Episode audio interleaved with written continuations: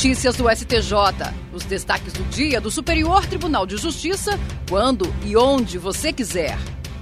Olá, esse é o boletim com alguns destaques do STJ.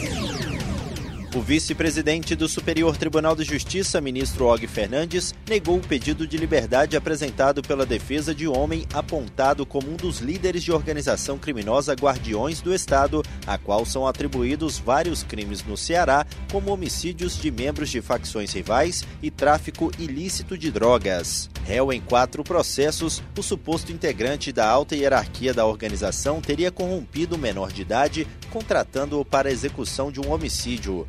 Foragido por mais de três anos, ele foi localizado e preso em um shopping center de Fortaleza em dezembro do ano passado.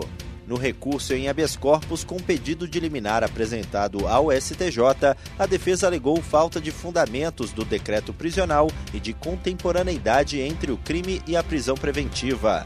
A defesa também sustentou a nulidade do processo por falta de citação do réu. Ao negar o pedido, o ministro Og Fernandes não constatou ilegalidade flagrante que justificasse a concessão da liminar.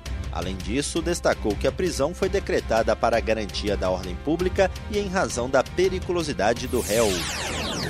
O vice-presidente do Superior Tribunal de Justiça, ministro Og Fernandes, negou liminar em habeas corpus requerida pela defesa de um homem condenado a 16 anos de prisão por tráfico internacional de drogas e corrupção ativa. Ele foi preso no Porto de Santos, em São Paulo, juntamente com outras duas pessoas, ao tentar embarcar com 326 quilos de cocaína em um container com destino à Bélgica. O réu ainda teria oferecido 500 mil reais a um policial militar para evitar a prisão. No pedido de habeas corpus, a defesa alega que o Tribunal Regional Federal da Terceira Região aumentou a pena apenas em razão da quantidade e da natureza da droga, o que não seria fundamento válido.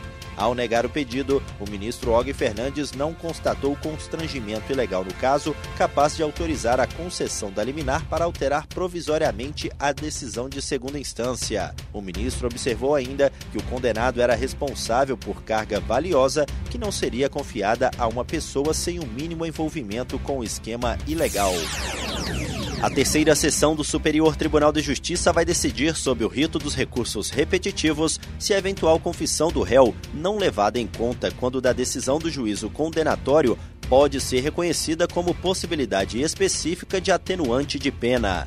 A questão está cadastrada como tema 1194. O relator do processo afetado é o desembargador convocado Jesuíno Risato, que apontou o caráter repetitivo da demanda, tendo em vista a multiplicidade de recursos sobre o assunto no tribunal. Risato lembrou que as duas turmas de direito penal do STJ já possuem precedentes sobre o tema. Na decisão pela afetação do recurso, o colegiado não suspendeu a tramitação dos processos pendentes que discutem o assunto. A possibilidade de aplicar o mesmo entendimento jurídico a diversos processos gera economia de tempo e segurança jurídica. E esse foi o STJ Notícias de hoje. Se quiser ouvir mais, acesse o Spotify ou o SoundCloud do STJ. Tchau, tchau. Notícias do STJ, uma produção da Secretaria de Comunicação Social do Superior Tribunal de Justiça.